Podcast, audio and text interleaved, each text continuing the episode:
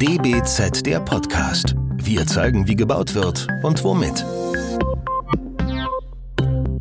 Willkommen zu unserer neuen Folge DBZ der Podcast. Heute sind wir bei Next, dem Studio für Fassade und Design in Frankfurt am Main. Next versteht sich als ein einzigartiges Branchenprojekt der Firma Vicona und weiteren zehn beteiligten Partnern. Das Studio soll werden und ist bereits der Treffpunkt für anspruchsvolle Investoren, Planer, Architekten und Metall Metallbauunternehmen. Später am Nachmittag startet die Initiative ihr zweites Next Expertenforum auf virtueller Plattform. Thema ist die adaptive Gebäudehülle. Und weil wir bis zum Start des Livestreams noch etwas Zeit haben, möchten wir uns vorab schon mit zweien aus der Expertenrunde unterhalten, und zwar mit Professor Dr. Ing Daniel Pfanner. Er ist Partner und und sitzt in der Geschäftsleitung bei Bollinger und Krumann. Und mit Rudi Scheuermann, Director at Global Leader Building Envelope Design bei ARUP. Das klingt doch schon mal nach etwas. Das DBZ-Team heute bin ich alleine, Benedikt Kraft. Mir gegenüber stehen also, wir stehen heute mal, Rudi Scheuermann und Daniel Pfanner. Hallo zusammen. Hallo. Hallo.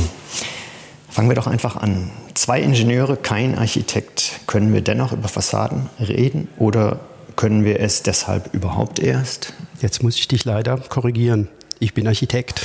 Ah, aber arbeitest natürlich seit Jahrzehnten schon bei einem der Ingenieurbüros. Aber gut, wunderbar. Dann kannst du ja sozusagen auch den Part übernehmen.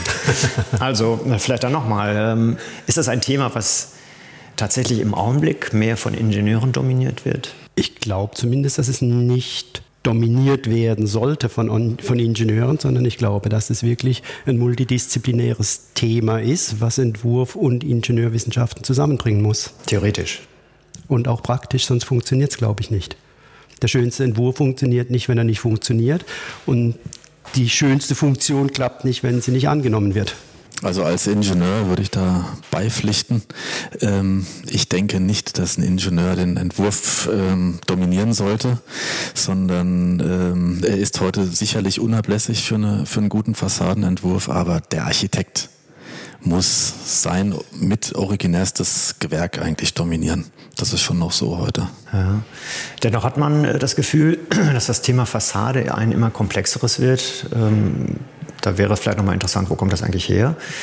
Ähm, dass es immer komplexer wird, liegt es einfach an den äußeren Anforderungen oder liegt es daran, dass die Fassaden immer komplizierter werden? Und nochmal zurück, Fassade, ein eigenes Thema in der Architektur, die äh, oder das tatsächlich äh, von Experten und das sind dann oft wirklich oft äh, die Ingenieure dominiert wird. Stimmt das oder ist es eine falsche Wahrnehmung?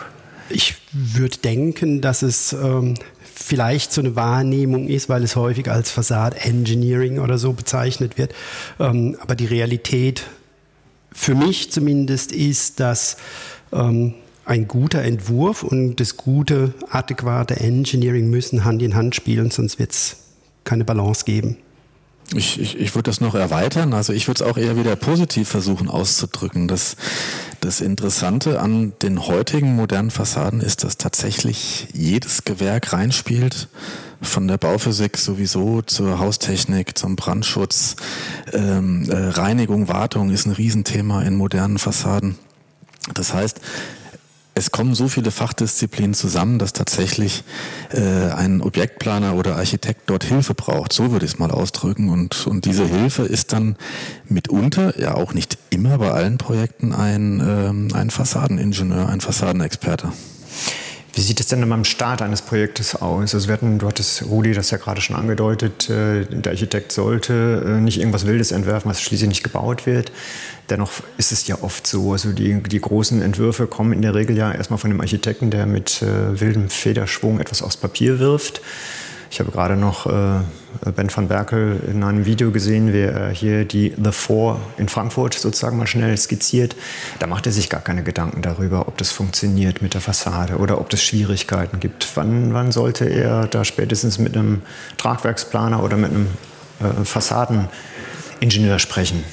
Also ich würde mal sagen, dass es ein Stück weit auch inszeniert ist. Eine Kupatur zu entwerfen ist sicherlich ein Thema. Das ist aber eher ein städtebauliches Thema. Ähm, Und so wie ich Ben auch kenne und wie wir bisher auch zusammengearbeitet haben, ähm, haben wir ganz frühe Diskussionen darüber, was die Ziele sind. Ähm, zunächst mal einfach wirklich, was sind die klimatischen Bedingungen, mit denen man es zu tun hat, was ist die Nutzung im Gebäude, welche Anforderungen hat es und vor allen Dingen eben auch die Frage, was können wir alles tun, um die Nutzer bestmöglich in der Nutzung des Gebäudes zufriedenzustellen. Das steht immer wirklich im Vordergrund. Eifriges Nicken. Ja, das Ganze wird jetzt noch natürlich ähm, angereichert durch die, durch die in den letzten 10 bis 15 Jahren ja schon durchaus verschärften ähm, energetischen Anforderungen an Fassaden. Jeder weiß das, äh, dass wir inzwischen viel mehr tun müssen, was den winterlichen Wärmeschutz anbelangt, den sommerlichen Wärmeschutz. Und das spielt alles äh, damit rein. Und wenn ich dann noch spezielle Nutzeranforderungen habe, dann kann man schon mal auch tatsächlich irgendwann vor dem Dilemma stehen, dass man dort vielleicht auch mal Widersprüche hat, die man dann auflösen muss. Und das geht im Team allemal besser als, äh, als alleine. Als wenn ich das jetzt als Fassadeningenieur alleine versuchen würde aufzulösen, wäre ich chancenlos. Mhm. Das funktioniert nicht und der Architekt braucht vielleicht an der einen oder anderen Stelle diese technische Befruchtung, aber auch, und das sage ich ganz explizit, immer wieder ähm, die Bestätigung, dass sein Entwurf ähm, funktioniert, weil ähm, das ich habe immer ein Problem damit und, und ähm, äh, möchte das eigentlich äh, genau ins Gegenteil umkehren, wenn, wenn die Begriffe Ingenieur und Architekt so als opponierende Parteien gegenübergestellt werden. Das sollte es nie sein, sondern der, äh, wir als Ingenieure vertrauen im Architekt, dass er weiß, was er da tut, gestalterisch und versuchen ihn mit technischem Input bei seinem Tun zu unterstützen und zum Ziel zu bringen. Wobei ich oft erlebe, dass es so eine bunte Diskussion ist, wo manchmal Architekten viel technischer argumentieren und Ingenieure dann irgendwie mit Entwurf argumentieren und manchmal auch mit der Einfachheit einer Lösung argumentieren, wo vielleicht der Architekt viel technischer versucht ranzugehen. Ähm, aber es ist genau dieser Dialog, der meines Erachtens einfach im Endeffekt gute Lösungen produziert. Das stimmt. Also ich habe es tatsächlich auch immer wieder, dass Architekten, die ja auch mitwachsen und mitlernen mit der, mit der, mit der Entwicklung im Markt, in, der, in den Produkten. Wir stehen hier jetzt im Next Studio, da sehe ich auch schon wieder mindestens fünf Produkte, die ich noch nie gesehen habe vorher. Ähm, äh, die wissen gut Bescheid. Aber oftmals fangen die schon im Vorentwurf an, sich selbst zu disziplinieren und sagen, nee, also eine acht Meter hohe Foyerverglasung können wir nicht machen. Da, muss, teuer. da muss ein Zwischenriegel rein. Zu kompliziert, geht doch gar nicht. Und dann ist es auch wieder die Aufgabe des, des, des Ingenieurs zu sagen, geht, natürlich. Und es ist gar nicht gesagt, dass es viel teurer ist. Wir müssen es uns angucken, was es baulogistisch bedeutet. Äh, wie kommen wir hier hin mit im, im Endeffekt dann dem entsprechenden Hebezeug äh, vor Ort. Aber ähm, dann können wir die Architekten sogar wieder runterheben von einem, von einem, äh, von einer, von einer Angst, die sie, die sie ähm, entwickelt haben, etwas vorzuschlagen und gesagt haben, das machen wir gar nicht erst. Ähm, also auch den Fall gibt es natürlich. Jetzt habt ihr gerade beide von der Nutzerzufriedenheit gesprochen. Bei den Projekten, über die wir uns ja jetzt hier vielleicht auch unterhalten, die wir alle im Kopf haben, also die großen Fassadenprojekte, ähm, da ist ja der Nutzer natürlich auch als theoretische Größe mit dabei äh, in, in, großen Zahlenwerken, weil man bestimmte Normen einhalten muss, äh, ob es jetzt das Tageslicht ist, die Lüftung und so weiter und so weiter. Aber in der Regel ist es doch derjenige, der bezahlt der hat Vorstellungen davon, wie sein Gebäude auszusehen hat und äh, der stellt sozusagen die Anforderungen. Und das sind auch manchmal Dinge, ähm, die dann ein Gebäude an sich energetisch nicht gut aussehen lassen und das muss dann die Fassade retten. Ist das so? Also ich würde mal sagen, jeder, der das Gebäude bezahlt, ist gut beraten, die Zufriedenheit der Nutzer im Auge zu behalten. Denn wenn die Nutzer nicht zufrieden sind, dann wird irgendwann sein Gebäude an Akzeptanz verlieren und damit das Gebäude an Wert. Also wir glauben sehr, sehr stark daran, dass der Nutzer extrem im Fokus steht, um etwas Vernünftiges, was Gutes zu machen, weil natürlich will derjenige, der in einem Gebäude arbeitet, auch einen tollen Entwurf haben, Natürlich, das macht wahnsinnig viel her, wenn das ein Gebäude ist, über das alle reden. Aber es muss natürlich auch so sein, dass es im Betrieb funktioniert und dass der Nutzer sich darin wohlfühlt. Das heißt gar nicht, dass der unbedingt viel Schrauben machen, drehen, klappen muss.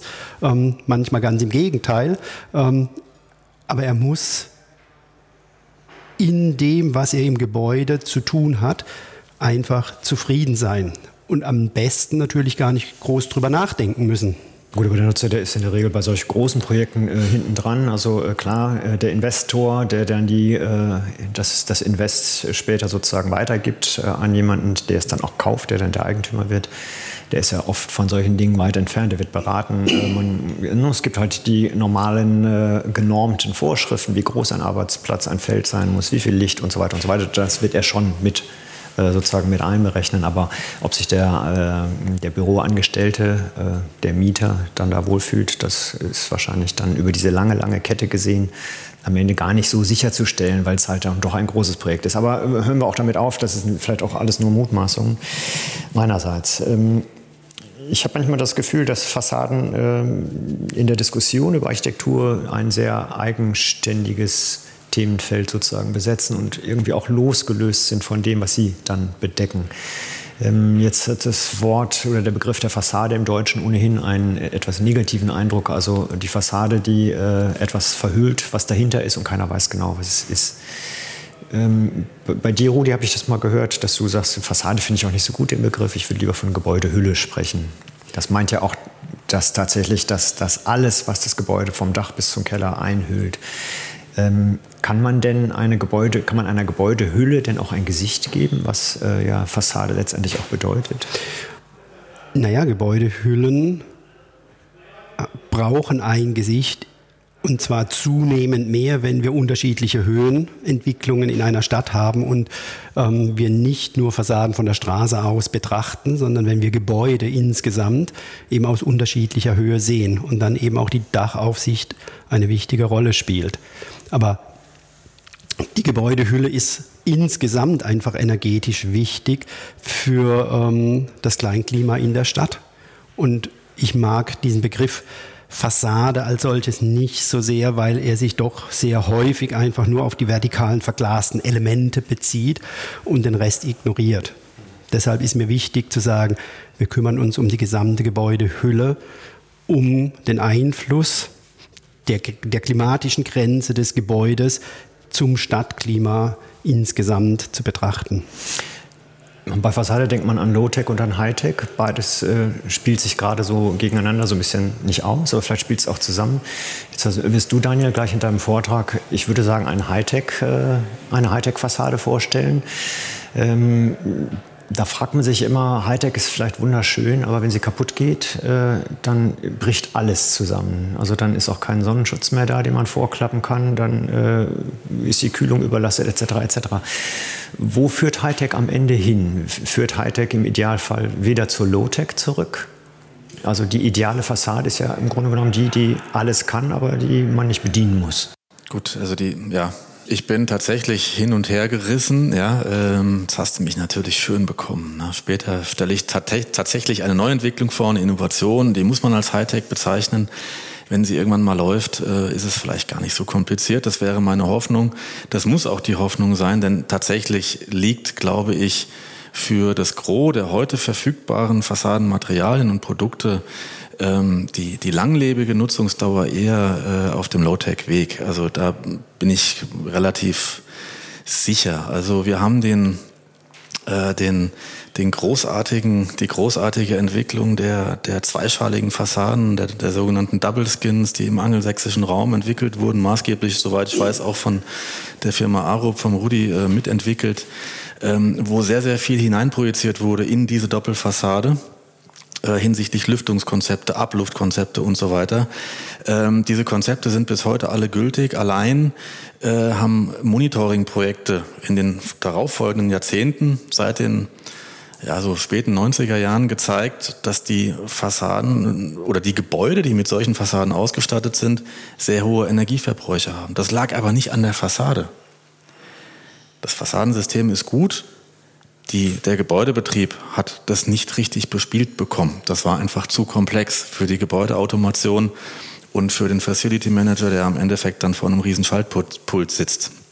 Insofern, ja, hat das wieder zu einem Umdenken geführt, aber ich bin nicht der Ansicht, dass man dem, ähm, dem Credo der ganz einfachen Fassade folgen sollte, also sprich so viel transparente Außenfläche, wie ich mir leisten kann, äh, ohne außenliegenden Sonnenschutz, damit ich ja nichts Operab Operables da drin habe äh, und, äh, und ansonsten noch eine von Hand öffnbare Klappe, damit ich frische Luft reinlassen kann und das war's. Ich glaube, man kann sich schon noch mehr trauen, aber die Nutzungsdauer, die Lebensdauer eines solchen Systems sollte im Vordergrund stehen und das tut sie heute nicht. Also wir alle haben jetzt schon Begrifflichkeiten gehört wie Cradle to Cradle und äh, andere äh, unter einem ähnlichen, in, in, einem ähnlichen Gesichtspunkt funktionierende äh, Begrifflichkeiten. Ähm, die machen alle Sinn, aber wenn man sich heute anguckt, wie Zertifizierungssysteme Nachhaltigkeit zertifizieren und wie die Lebensdauer und die, die Nutzungsdauer dort mit eingeht und insbesondere dann auch die Wiederverwertung von Fassadenmaterialien, ist das noch sehr rudimentär. Rudi, rudimentär. ich wollte es also auch nicht benutzen, aber schön, dass du es machst, Daniel.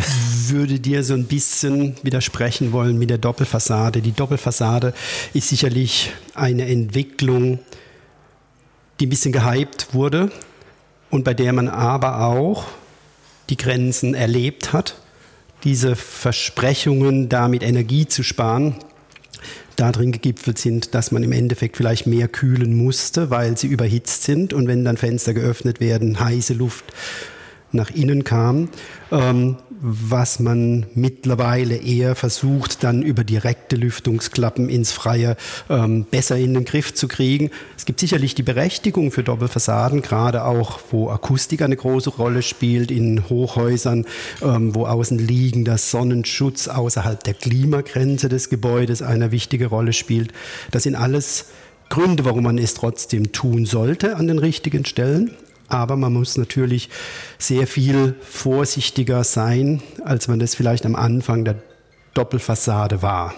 Welches Know-how spielt denn aus diesen wirklich High-End-Fassaden runter in einen den ganz normalen, vielleicht den Wohnungsbau? Gibt es da etwas, was man ableiten kann? Oder bleibt man im Grunde genommen immer nur bei den Solitären, die letztendlich immer noch Forschungsgebäude nee, also ganz, ganz sind? Im Gegenteil. Also du hast das richtige Stichwort gerade angesprochen. Schallschutz ist ein Riesenthema im, im, im Wohnungsbau in Deutschland, äh, ganz aktuell. Wir haben in den letzten Jahren eine Verschärfung der Schallschutznorm gehabt. Wir haben Anforderungen äh, in, den, in den deutschen Kommunen, in Berlin, in Frankfurt, die kriegt man mit normalen Fensterkonstruktionen überhaupt nicht mehr erfüllt. Und ähm, Dort gibt es bis in, den, in, die Bebauungspläne hinein so dezidierte Anforderungen an den Schallschutz der Fenster bis hin zu Nachtlärmpegel in Schlafräumen bei teilgeöffneten Fensterkonstruktionen, die ähm, mit, einem, mit einem handelsüblichen Drehkippbeschlag völlig unmöglich zu erreichen sind. Es sei denn, man würde draußen Schilder aufstellen, Tempo 30. Das ist ein ganz anderes Thema, ja. Das, äh, oder die Motorlautstärke von gewissen Fahrzeugen. Oder das. Limitieren. Ja, ja also ich, ich denke, ähm, auch so Themen wie die kontrollierte Zwangslüftung ähm, ist sicherlich etwas, was aus der Technologie von großen Gebäuden zurückgeschwappt ist in den Wohnungsbereich, um einfach Lüftungswärmeverluste besser in den Griff zu kriegen. Und auch da gibt es gute und weniger gute Systeme, wo man einfach ähm, deutlich hinterfragen muss, was macht wirklich Sinn. Ich meine, wir machen Fassaden immer dichter, geben wahnsinnig viel Geld aus dafür, dass die extrem dicht sind, um sie dann künstlich undicht zu machen, ähm, respektive um dann über komplizierte ähm, oder weniger komplizierte Lüftungssysteme zwangs zu lüften, ähm, mit dem Ziel einfach den Energieverbrauch zu optimieren. Aber da gibt es aus meiner Sicht wirklich ähm, noch ganz, ganz viel Entwicklung vor uns. Und da ist auch Einfachheit die Frucht der Reife. Also da müssen wir, glaube ich, einfach auch gucken, wie viel Technologie braucht es wirklich. Welche Rolle spielt denn da, meine vorletzte Frage, die Industrie? Wir stehen ja hier sozusagen auch bei einem äh, Unternehmen, äh, was äh, sich im Fassadenbau sozusagen engagiert. Ähm, da ist einfach die Frage, gibt es da nur Anforderungen sozusagen? Ähm, ich habe dies und das, bitte eine Lösung. Oder gibt es auch andersrum auch Dinge, dass man sagt, nee, also das ist einfach zu viel. Äh, wir wollen unsere Produkte nicht noch mehr aufblasen. Also die, wir wollen wieder etwas zurück. Wir wollen einfachere, handhabbare Systeme haben. Ähm, wie, wie, spielt das so zusammen zwischen, zwischen der Forschung, der, der, äh, der Bauindustrie? Und den Architekten? Da fehlt zum noch Thema eine Fassade? Komponente, Hand, das Handwerk? die man nicht ganz außer Acht lassen darf. Das ist die Normung, wo wir ja in Deutschland sehr gut sind, sage ich jetzt mal positiv ausgedrückt. Ähm, und äh, wenn man über Normung spricht, muss man sich angucken, wie Normen geschaffen werden, wie die gemacht werden. Ähm, und, und die Normen geben im Endeffekt das vor, was die Industrie erfüllen muss. Und Aber gut, das, geht dann ich glaube, das ist immer so Fall ein Hand in Hand. bisschen die Frage, wer war zuerst da, das Ei oder die Henne. Manchmal folgt die Normung ja auch dem, äh, was sozusagen geleistet werden kann und zieht es dann noch ein bisschen mehr hoch. Ja, ich möchte es, ich möchte es durchaus kritisch betrachten, weil, weil ich der Ansicht bin, dass wir viel zu viele Normen haben in Deutschland, viel zu viele, äh, die trotzdem immer noch nicht das Richtige leisten. Also schafft, schafft eine sommerliche Wärmeschutznorm, mein Steckenpferd auch in meinen Vorlesungen mit meinen Studierenden. An, an, an diesem Beispiel sensibilisiere ich für dieses schwierige Thema Normung.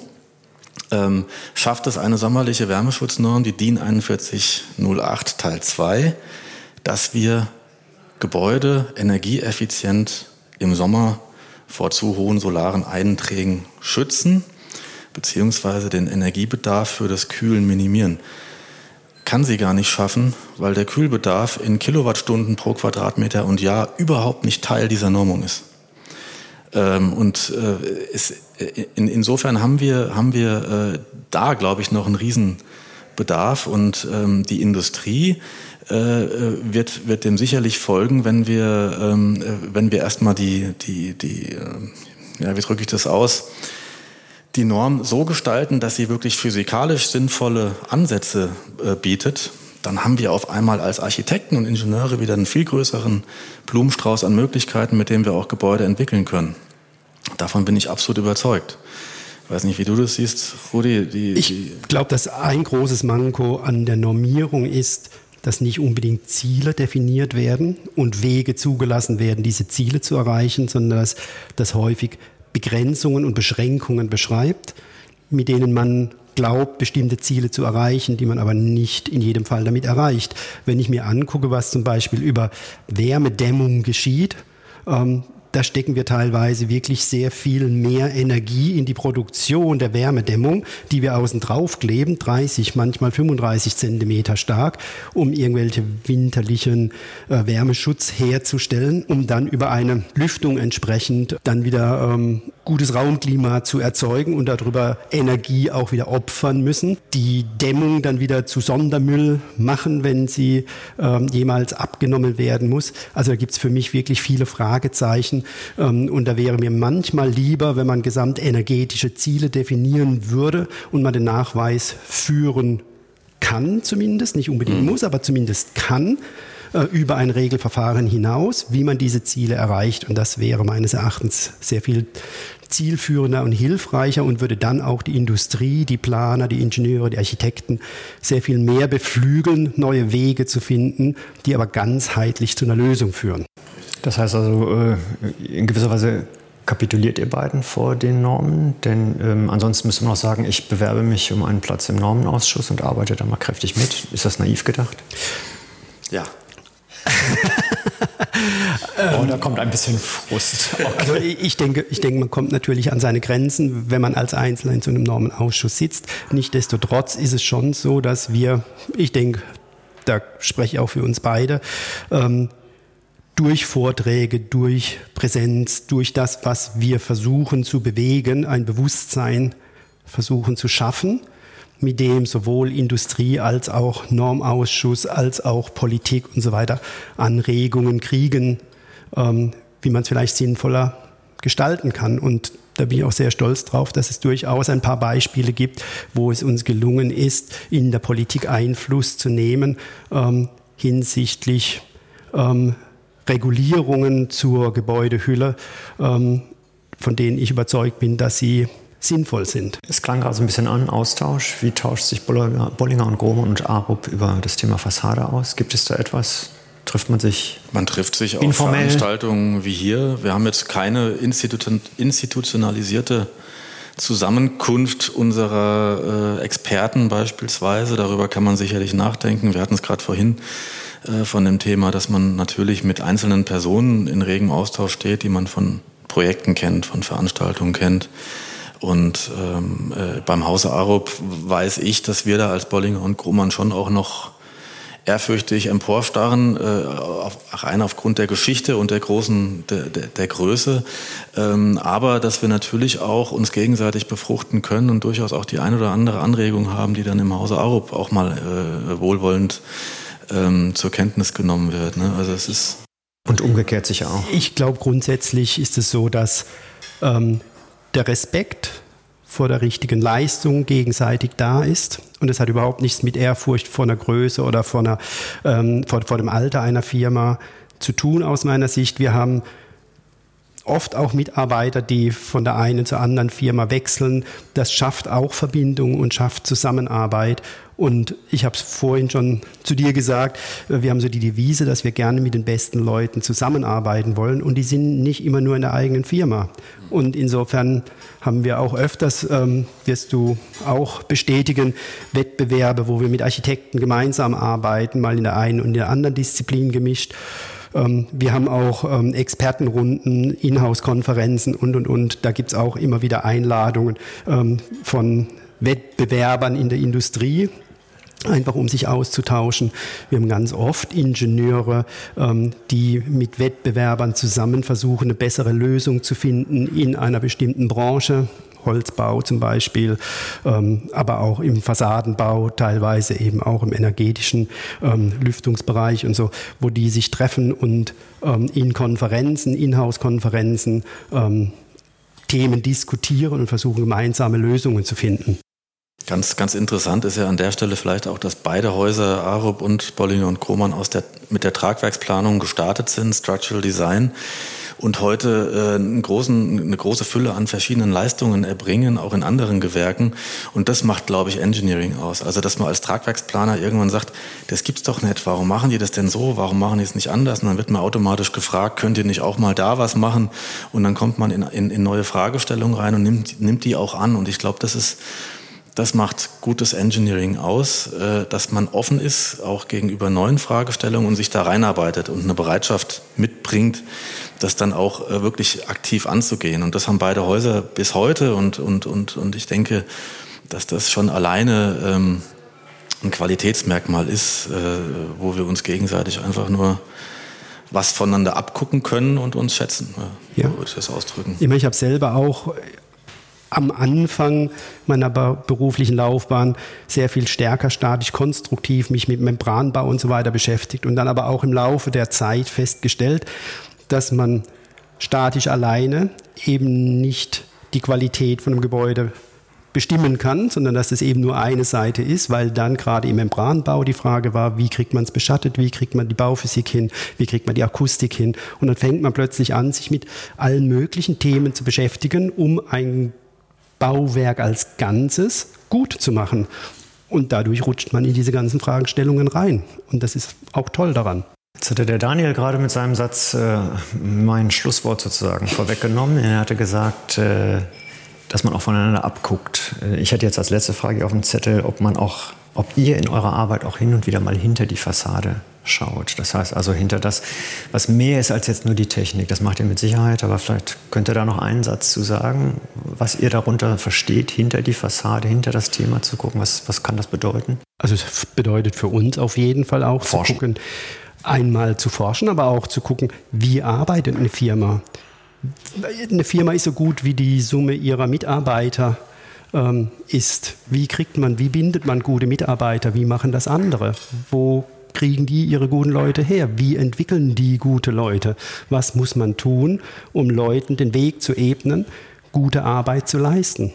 Das heißt für mich auch hinter die Fassade gucken bei ja. anderen, weil da kann man einfach nur lernen von. Bezogen auf ein Projekt? Ich habe gerade ein konkretes Museumsprojekt vor Augen, wo, wo wir mit den Architekten ähm, Entwurfs- oder mehrere Entwurfsworkshops gemacht haben für die, für die Fassade mit einem hohen Verglasungsanteil. Und ähm, dann haben wir, und das war irgendwie, wurde das nicht so richtig hinterfragt, warum das eigentlich so viel Glas ist. Und äh, ich hatte einen jungen Ingenieur dabei und äh, der hat die richtige Frage dann im Nachhinein gestellt, intern, hat gesagt, warum eigentlich so viel? Warum muss man denn so viel rein und wieder rausgucken können? Macht das überhaupt Sinn? Dann haben wir die Frage den Architekten gestellt und das hat dann tatsächlich auch zu einer, zu einer, zu, nochmal zu einem sich selbst hinterfragen und einem Hinterfragen des Entwurfs geführt. Und das sind für mich so Fragen, dass, dass man natürlich, wenn man sich in der Welt bewegt und schon viele Fassaden gesehen hat, man sollte sich immer fragen, warum sehen die so aus, wie sie aussehen? Wer sitzt eigentlich dahinter? Und was geht in dessen Kopf vor? Und was hat der für Gefühle? Und was hat der für Anforderungen an sein Lebensumfeld, an sein Arbeitsumfeld? Ähm, und das vergisst man manchmal so ein bisschen. Das wäre für mich so dieses Hinterfassaden gucken. Aber wir haben zum Beispiel auch dieses gemeinsame Projekt, ähm, wo wir die Grünalgenfassade in Hamburg damals zur IBA gemacht haben, gemacht. Und allein über solche Projekte, da hört man ja nicht auf, in seiner Disziplin allein zu diskutieren, sondern da wird im Projekt ganzheitlich diskutiert und auch über solche Themen findet Austausch statt. Und das, das schafft eine Qualität und ein gegenseitiges Verständnis, gegenseitigen Respekt und eben auch eine Qualität für das Projekt. Mit Blick auf die Zeit, äh, ihr müsst euch auch noch mental einstimmen, auf das, was gleich kommt, danke ich auf jeden Fall schon mal für das Gespräch und für die Zeit, die ihr uns geschenkt habt. Gleich geht es eben in den Livestream. Vielleicht klingt ja in der Expertenrunde, würde ich mal sagen, das eine oder andere von dem an, was wir jetzt hier besprochen haben. Ich bin jedenfalls sehr gespannt. Das war jedenfalls DBZ, der Podcast. Ich sage Tschüss. Vielen Dank, Tschüss. Tschüss. Das war DBZ der Podcast. Wir zeigen, wie gebaut wird und womit. Entwickelt wird der Podcast von der gesamten DBZ-Redaktion. Wenn ihr unsere Arbeit unterstützen möchtet, könnt ihr das am besten, indem ihr unser DBZ-Magazin abonniert und unserem Podcast 5 Sterne verleiht. Der DBZ-Podcast wird von unserem Tonmeister Lynn Meisenberg abgemischt. Mehr Informationen gibt es auf dbz.de.